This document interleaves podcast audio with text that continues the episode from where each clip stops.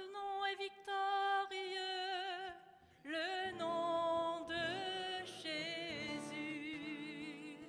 Oh, ce nom est victorieux, le nom de Jésus. C'est le nom qui nous réunit ce matin, n'est-ce pas? C'est la l'encre solide et sûre à laquelle nous nous accrochons tous, n'est-ce pas, tous les jours de nos vies. Et voilà le nom qui nous réunit. Nous continuons ce thème ce matin de, l'unité qui a été commencé dimanche dernier. Unité, que pourrait-on dire comme synonyme Unité, communion, il y a un petit titre que j'ai préparé.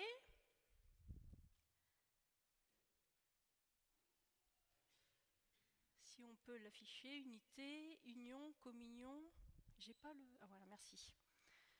Communauté, l'assemblée, koinonia. Je vous ai, j'en ai profité pour mettre un, un, mot grec sur lequel je vais revenir. Nous avons le mot keila, ça c'est l'hébreu, le grec koinonia, keila l'hébreu, l'Église. Plusieurs euh, synonymes que nous pourrions trouver qui sont indissociables. Nous allons le voir encore aujourd'hui de l'unité, de cette idée de communion et d'unité. Je commence par vous lire un, une citation d'un homme très célèbre, qui est au moins très célèbre dans le protestantisme, mais vous le connaissez sûrement. Je vous dirai de qui il s'agit après. Vous pourriez deviner devant de qui il s'agit.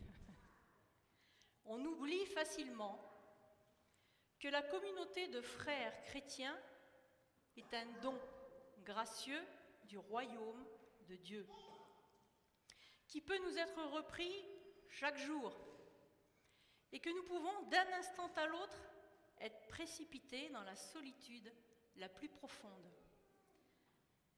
Il faut donc que celui qui peut mener jusqu'à cette heure une vie chrétienne commune avec d'autres chrétiens loue la grâce de Dieu du plus profond de son cœur, remercie Dieu à genoux et reconnaisse ceci, c'est une grâce, une pure grâce, de pouvoir vivre aujourd'hui encore dans la communauté de frères chrétiens. N'est-ce pas une belle introduction N'est-ce pas une belle citation Vous avez trouvé peut-être de qui il s'agit Dietrich Bonhoeffer, qui a écrit cela dans son livre de la vie communautaire. Je vous encourage à le lire, c'est très très intéressant. Bonhoeffer, juste un petit aperçu très bref sur l'époque, sur son époque, c'est un, pasteur allemand qui a été exécuté le 9 avril 1945 sur un ordre express d'Hitler. Et là, juste avant la libération. Et Bonnefer a fait partie d'une église qui était appelée à cette époque-là l'église confessante. Je dis à cette époque, mais qui était naissante. Une église tout à fait nouvelle. C'est-à-dire que Hitler a voulu, par ce qu'il appelait la mise au pas, hein, c'était un diktat d'Hitler, un diktat, une chose qui est dictée, sur laquelle on ne peut pas revenir, hein, sur laquelle euh, qu'on ne peut pas mettre en question, qu'on ne peut pas remettre en question, hein, par rapport à laquelle on ne peut rien. Donc Hitler avait décidé de réunir les églises protestantes sous l'égide de l'église protestante du Reich, qui était composée de chrétiens, et oui, de chrétiens qui soutenaient les idées nazies. Donc pour contrecarrer cela et pour s'élever contre le nazisme, il y a un pasteur qui s'appelle Niemöller, Martin, on l'a cité quelquefois ici, qui a créé cette église confessante dont Dietrich Bonhoeffer faisait partie. Et le but était donc de s'élever contre cette église qui soutenait ces idées nazies et de protester, de dire qu'il n'était pas d'accord, de prendre position. Et ça m'a beaucoup euh, ému et puis parlé. Non seulement je, je, je, suis passionnée par cette histoire, mais de, relire cette histoire de Bonhoeffer, de relire euh, l'histoire de ces hommes qui ont risqué leur vie, qui ont risqué leur vie, qui ont, donné leur vie parce qu'ils ont pris position, parce qu'ils ont fait partie de cette Église qui s'est tenue debout, qui a pris position, qui s'est levée contre des lois iniques, contre des lois injustes. Et j'ai relevé quelques phrases que je vais vous citer de ce livre de la vie communautaire, parle donc, vous l'avez compris, hein, comme son nom l'indique, de la communauté. Et je vais vous lire en introduction quelques phrases. Je cite donc Bonhoeffer, Ce n'est qu'en Jésus-Christ que nous sommes un. C'est seulement par lui que nous sommes reliés les uns aux autres. Il reste pour l'éternité l'unique médiateur. La fraternité chrétienne n'est pas un idéal, mais une réalité donnée par Dieu. Et secondement, la fraternité chrétienne est une réalité pneumatique, esprit, et non pas psychique, charnelle. J'y reviendrai. Dieu n'est pas un Dieu d'émotion sentimentale, mais un Dieu de vérité. Celui qui rêve de l'image idéale d'une communauté, celui-là exige de Dieu, des autres, et de lui-même qu'elle se réalise. Il se présente dans la communauté avec ses exigences, il érige une loi, il s'impose avec dureté et comme un reproche vivant pour tous les autres. La fraternité chrétienne n'est pas un idéal que nous aurions à réaliser, mais une réalité créée par Dieu en Jésus-Christ et à laquelle il nous est permis d'avoir part. La communauté spirituelle est animée par l'amour limpide du service fraternel, l'agapé. L'amour psychique aime l'autre pour lui-même, tandis que l'amour spirituel aime l'autre à cause de Christ. L'amour psychique, charnel, cultive artificiellement des fleurs en serre chaude, alors que l'amour spirituel produit des fruits qui croissent sainement comme Dieu le veut, librement sous son ciel, exposé à la pluie, à la tempête et au soleil. Chaque membre de la communauté reçoit sa place déterminée, mais ce n'est plus celle qui lui permettra d'affirmer sa personnalité avec le plus de succès, mais celle où il pourra le mieux servir les autres. Dans une communauté chrétienne, tout tient au fait que chacun devienne un maillon indispensable d'une chaîne. C'est seulement lorsque tous les anneaux tiennent jusqu'au plus petit qu'une chaîne ne peut être brisée. La loi du Christ est une loi du porter, de porter. Porter, c'est supporter. La charge des hommes a été si lourde à Dieu lui-même qu'il a dû aller jusqu'à la croix sous son poids. Il nous a portés comme une mère porte son enfant, comme un berger la brebis perdue les chrétiens reçoivent la possibilité de participer à cette loi. Ils doivent porter et supporter. Confère Ésaïe chapitre 53. Ce sont nos souffrances qu'il a portées, nos maladies dont il s'est chargé.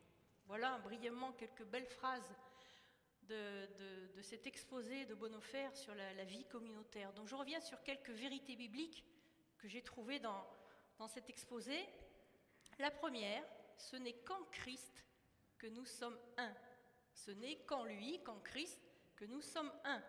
Matthieu chapitre 16 nous rappelle que c'est Christ qui bâtit son Église. Ce n'est pas nous qui avons décidé, un beau matin, en se levant, parce que nous étions de bonne humeur, ce jour-là, que nous étions levés du bon pied, tiens, nous allons bâtir une Église. Alors attention, hein, je ne dis pas que certains ont à cœur d'implanter de, des églises, hein, ce n'est pas ce que je dis. Mais c'est Jésus qui bâtit, qui a décidé en donnant sa vie, de bâtir son Église. C'est lui qui est la tête, le chef de ce corps, le chef de l'Église. C'est ce que nous rappelle Paul, entre autres. Hein. vous avez plein, plein de versets dans la parole qui nous rappellent ce corps qui, fonctionne ensemble, tous ces membres du corps et l'Église, de l'Église. Euh, euh, Paul nous le rappelle en Éphésiens chapitre 1, verset 22. Il a tout mis sous ses pieds. Dieu a tout mis sous ses pieds, sous les pieds du Christ. Et il a donné Christ pour chef suprême à l'Église, l'Église qui est son corps, son corps, la plénitude de celui qui remplit tout en tous. Quel que soit notre ministère, nous sommes les pierres vivantes de ce corps. Et en tant que pierres vivantes, nous avons des comptes à rendre à cette tête, à ce chef de l'Église qui est le Christ. Colossiens chapitre 1, toujours Paul, en Colossiens chapitre 1 verset 18, il est la tête du corps qu'est l'Église. Il faut bien se rappeler à chaque instant, à chaque moment que que nous, nous réunissons, qu'il n'y a qu'un chef suprême, le Christ. Verset 20, il a voulu par Christ, hein, Dieu a voulu par Christ tout réconcilier avec lui-même. aussi bien ce qui est sur la terre que ce qui est dans le ciel, en faisant la paix à travers lui par son sang versé sur la croix.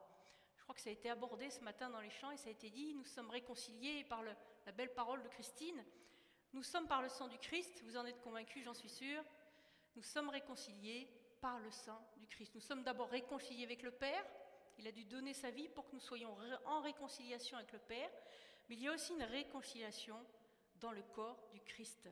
Jésus a réconcilié également son corps dispersé. Donc la communauté, c'est le, le, mot que je vous avais mis dans le titre, la koinonia, qui est une communion qui veut dire aussi être associé avec quelqu'un, être uni à lui, être relié avec cette personne par un même dénominateur commun, le Christ. Il n'y a pas seulement une réconciliation verticale. Nous sommes très souvent convaincus que nous sommes réconciliés par le sang de Jésus avec le Père. Et tant mieux, c'est ce que l'œuvre de la croix a fait dans nos vies pour que nous soyons conscients de cette réconciliation. Mais il y a aussi une réconciliation horizontale, c'est-à-dire que l'un ne va pas sans l'autre, et l'un ne peut pas être dissocié de l'autre. C'est-à-dire que nous sommes aussi en réconciliation, dans cette œuvre de réconciliation, dans le corps les uns avec les autres. Ce n'est pas une option. Bibliquement parlant, je n'ai pas vu que c'était une option. Mais c'est une réalité spirituelle qui engage, qui nous engage chacun, qui engage la communauté dans une démarche de communion et d'unité. D'ailleurs, Paul nous y encourage dans cette démarche, nous encourage dans cette démarche. Éphésiens chapitre 4, Dès les premiers versets, Paul nous dit, je vous exhorte donc, moi le prisonnier dans le Seigneur, à marcher d'une manière digne de la vocation qui vous a été adressée, en toute humilité, douceur, patience, vous supportant les uns les autres avec charité, vous efforçant de conserver l'unité de l'esprit par le lien de la paix, parce qu'il n'y a qu'un seul corps, il n'y a qu'un esprit, comme aussi vous avez été appelés à une seule espérance par votre vocation. Il y a un seul Seigneur, hein, les versets continuent, il y a un seul Seigneur, une seule foi, un seul baptême, un seul Dieu, Père de tous, qui est au-dessus de tous, parmi tous et en tous. Et les versets continuent en parlant, en disant que l'esprit est contraire à la chair, que ce sont deux choses antagonistes et qu'il nous faut lutter contre ces désirs charnels. Il nous parle aussi de perfectionnement des saints jusqu'à ce que nous soyons parvenus à l'unité de la foi.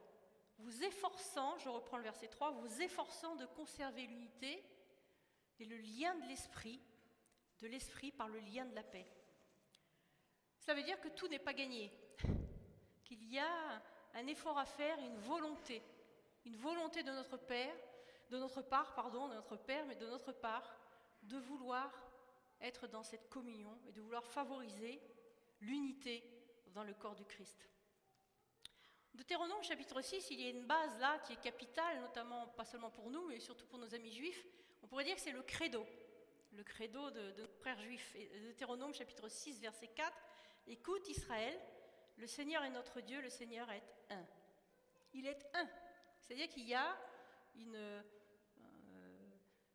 il y a quelque chose d'indivisible, il y a la notion, voilà, la notion d'indivisibilité.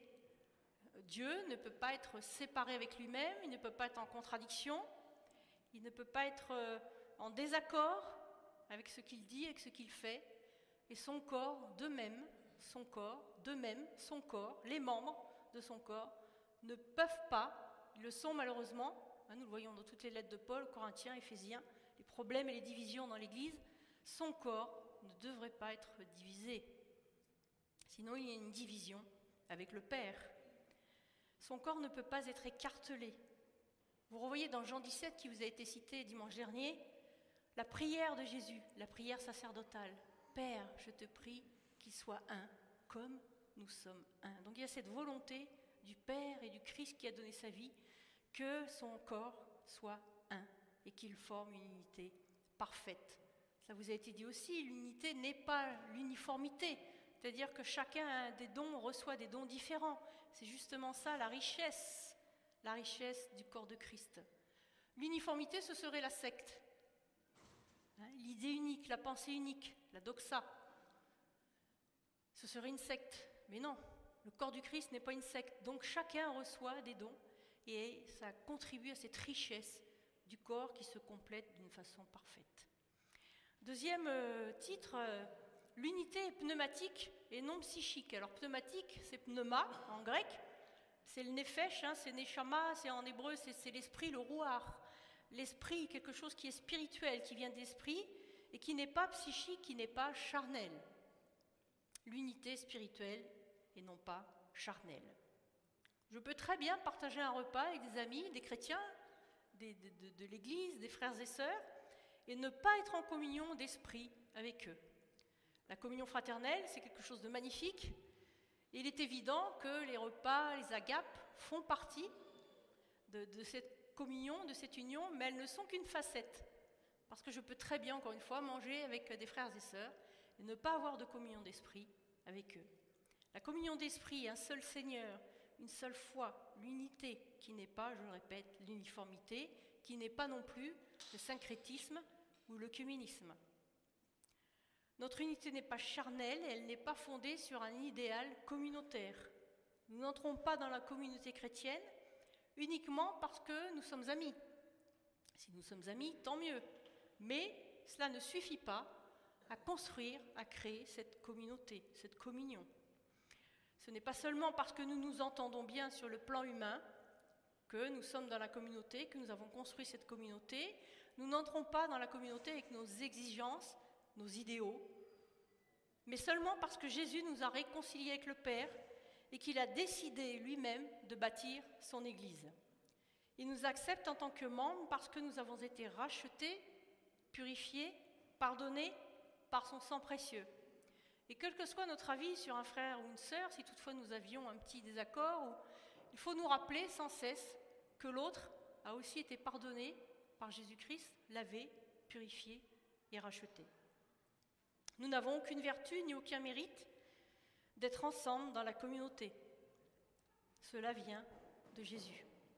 Parce que la communauté a été bâtie sur un fondement on ne peut plus précieux, le sang du Christ. Du coup, le niveau et la qualité de l'unité dans la communauté doivent être bien plus élevés qu'une simple amitié de comptoir, bien plus élevés qu'une simple affinité, bien plus élevés que nos illusions humaines, si belles soient-elles. Je reprends cette idée, hein, le sang du Christ a tellement été cher, hein, c'est d'une valeur tellement inestimable, le Christ a souffert, il était sans, sans faute, parfait, sans défaut, sans tâche. Et ce sang est tellement pur que le niveau est bien plus élevé que nos simples idéaux, que nos simples euh, critères de communauté, si beaux soient-ils. Donc il faut que le niveau, nous élevions encore le niveau de notre vision sur la communauté, sur la communion, sur l'unité dans le corps du Christ. Nous ne sommes pas seulement un club qui partage une idéologie, il y a des clubs qui fonctionnent très bien, avec des amis qui sont très sympathiques, mais nous ne sommes pas seulement ce club qui partage un idéal, une idéologie dans une communion d'idées. Nous sommes d'avant tout et nous devons être avant tout dans une communion d'esprit. La communion fraternelle est l'œuvre de l'esprit qui vit en nous. Corinthiens 6, 19. Euh, mon corps est le temple du Saint-Esprit qui vit en moi. Et donc c'est l'œuvre, le fruit de cet esprit qui vit en nous, qui gère cette communauté et qui me donne cette vision de ce que doit être l'unité entre nous. Si je reste seulement sur mes idéaux, sur mon idéal, ah, du premier siècle, c'était super. Je suis, quelquefois la première à le dire. Hein. Quand je lis l'Église du premier siècle, il y a des, choses magnifiques. Hein. Ils partageaient euh, en commun, ils mettaient en commun leurs biens. Je dis, c'est génial, c'est super. Il faudrait qu'on vive cela. Je suis la première quelquefois à avoir des idéaux aussi. Mais c'est un danger pour la communauté si je fais passer mon idéal avant la vision du Christ, avant la vision du corps du Christ, sans me rappeler que c'est lui qui dirige cette communauté. Parce que nos idéaux pourraient mettre en péril la communauté. On pourrait être déçu, avoir des désillusions, dire c'est pas comme ça que ça devrait se passer. Moi, mon idéal, c'est cela. Et puis, si ça ne correspond pas à ce que je me suis fixé, je risque d'être très déçu, je risque d'être déçu, d'être désillusionné, de quitter le corps de Christ. La communauté spirituelle, deuxième titre, est animée par l'amour limpide du service fraternel. La communauté spirituelle qui agit, pneumatique, qui agit par l'esprit, qui est soumise à l'esprit, est animée par l'amour limpide du service fraternel. Est-ce que c'est aussi limpide pour nous tous, ce service fraternel? Est-ce que c'est quelque chose de limpide dans notre vision des choses, que nous sommes au service les uns des autres? Galates chapitre 5, verset 13 nous rappelle ceci. Frères et sœurs, c'est à la liberté que vous avez été appelés. Seulement ne faites pas de cette liberté un prétexte pour suivre les désirs de votre nature propre. Au contraire, soyez par amour serviteurs les uns des autres. En effet, toute la loi est accomplie dans cette seule parole, tu aimeras ton prochain comme toi-même.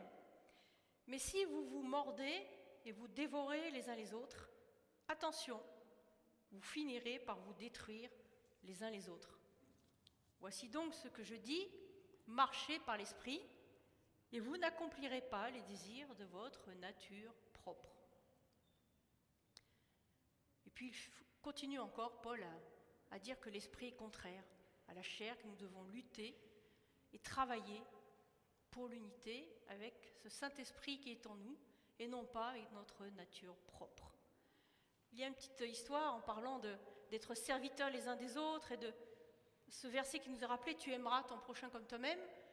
Euh, au premier siècle de notre avant notre ère, pardon, il y avait un, rabbin qui s'appelait Rabbi Hillel, qui est très connu dans le monde du, judaïsme, bien évidemment, et qui euh, conversait avec un, centurion romain qui est venu le défier et qui lui a dit euh, Si tu es capable de m'expliquer la Torah pendant que je me tiens sur une jambe, eh bien j'aurais compris toute la loi. La Torah, c'est la, loi, hein, c'est notre Pentateuque. Et puis le, rabbi de répondre, tu ne fais pas autrui ce que tu ne veux pas que l'on te fasse. Ceci est la loi. Voilà le résumé. Tu aimeras ton prochain comme toi-même. 1 Thessaloniciens chapitre 5 verset 11 nous dit ceci. J'ai pris la version Shuraki parce qu'elle est très plus proche du texte hébraïque. Et là c'est du texte grec aussi. Hein. Réconfortez-vous les uns les autres, construisez-vous chacun comme certes vous le faites déjà. Cette idée est intéressante, elle est proche du texte originel, parce que c'est le mot construire. Nous avons dans nos, dans nos versions édifiez-vous. Donc ça peut être intéressant, le verbe édifier, mais on pourrait avoir tendance à le prendre peut-être aussi de façon figurée, spirituelle. C'est spirituel de toute façon, mais c'est vraiment l'idée de bâtir, de construire quelque chose entre nous, d'être vraiment ces pierres vivantes qui apportent quelque chose à cet édifice, qui participent à la construction de cet édifice. On a entendu parler hier dans le mariage de construction, hein, parce qu'un couple, ça se construit. Et le couple, la famille, c'est la base aussi du corps de Christ. Et donc nous sommes redevables les uns envers les autres. Autre titre, l'amour spirituel produit des fruits qui croissent sainement comme Dieu le veut. L'amour spirituel produit des fruits j'ai bien aimé la, phrase Bonhoeffer, je le rappelle, hein, l'amour psychique, c'est-à-dire charnel avec mes propres idées. Hein.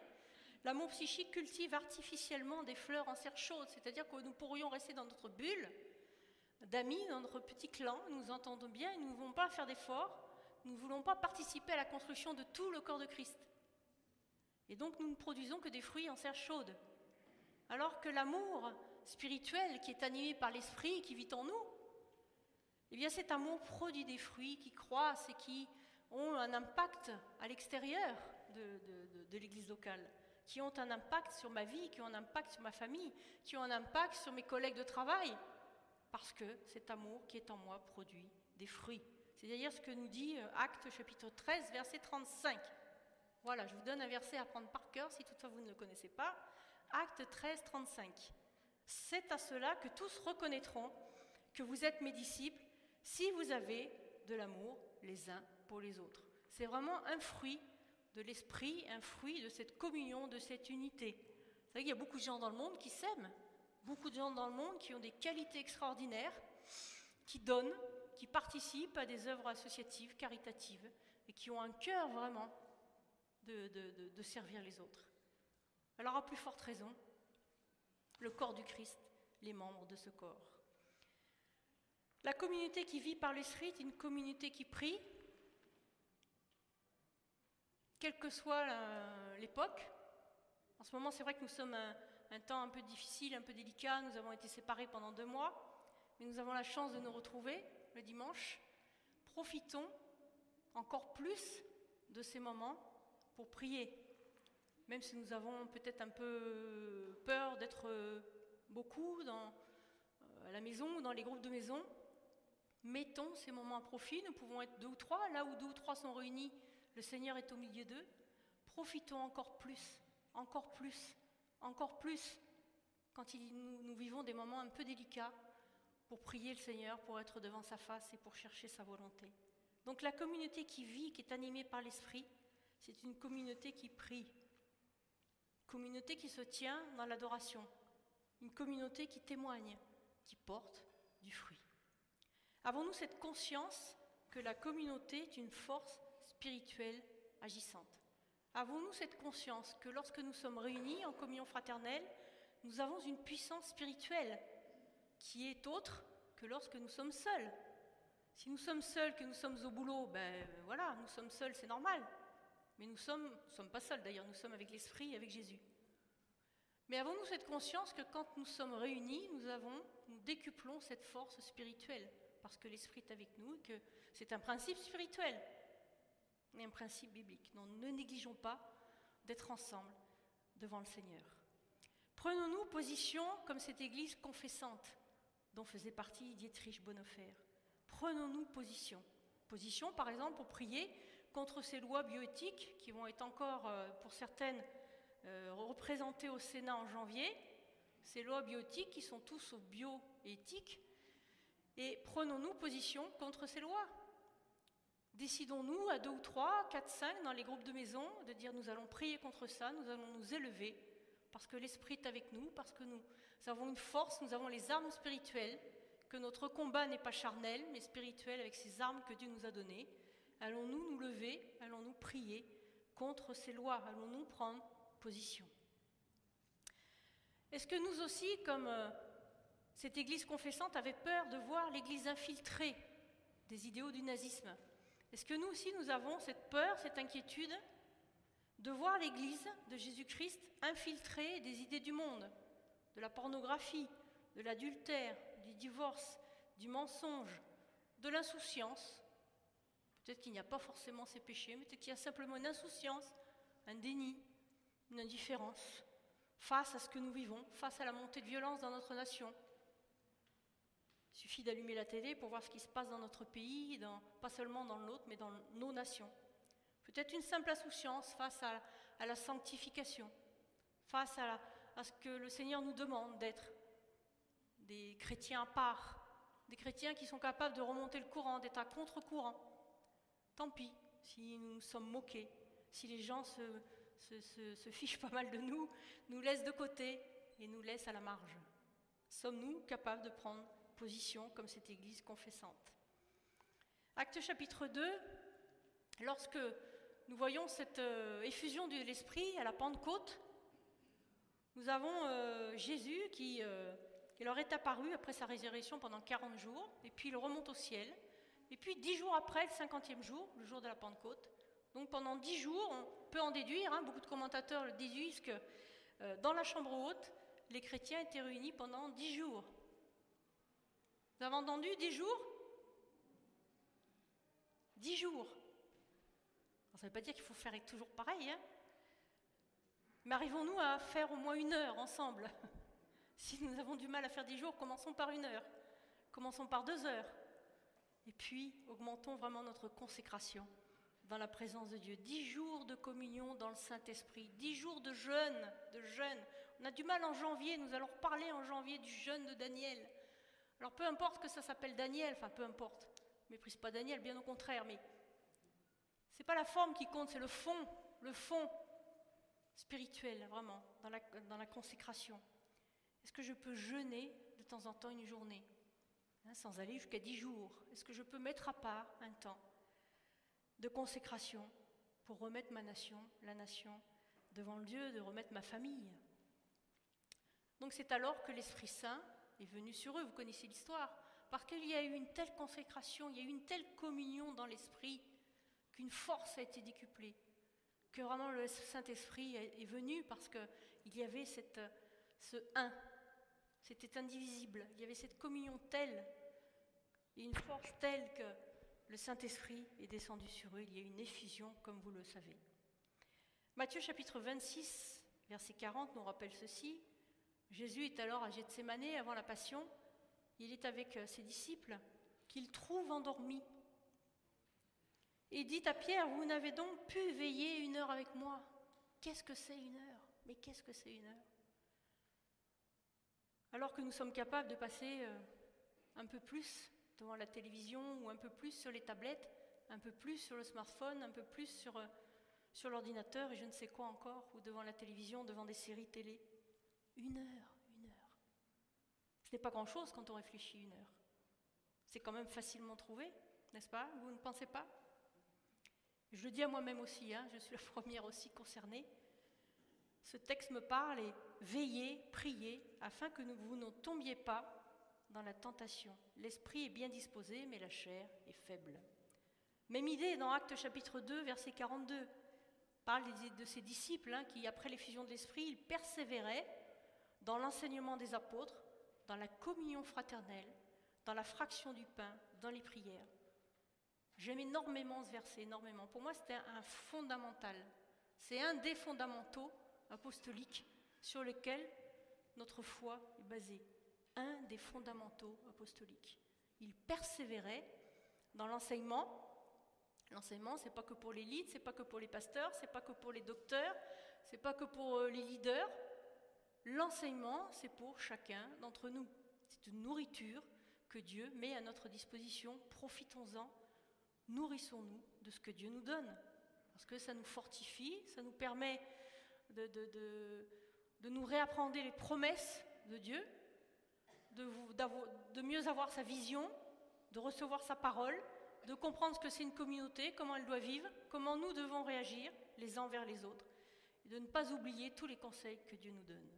La communion fraternelle, la fraction du pain, ce que nous avons fait, et dans les prières, voilà vraiment les fondamentaux à laquelle la communauté doit s'attacher. Persévérer, c'est un mot en grec et en hébreu qui donne l'idée, qui, est le mot veiller. Veiller. Et veiller, c'est très beau dans la parole. Hein. Vous le retrouvez dans, Jérémie, lorsque Jérémie euh, a, des visions que le Seigneur lui montre et qu'il voit d'abord un amandier. Vous vous rappelez de ces belles visions de Jérémie, premiers chapitres hein. Et puis il voit un amandier. En hébreu, l'amandier, c'est le même mot que veiller. C'est la même racine.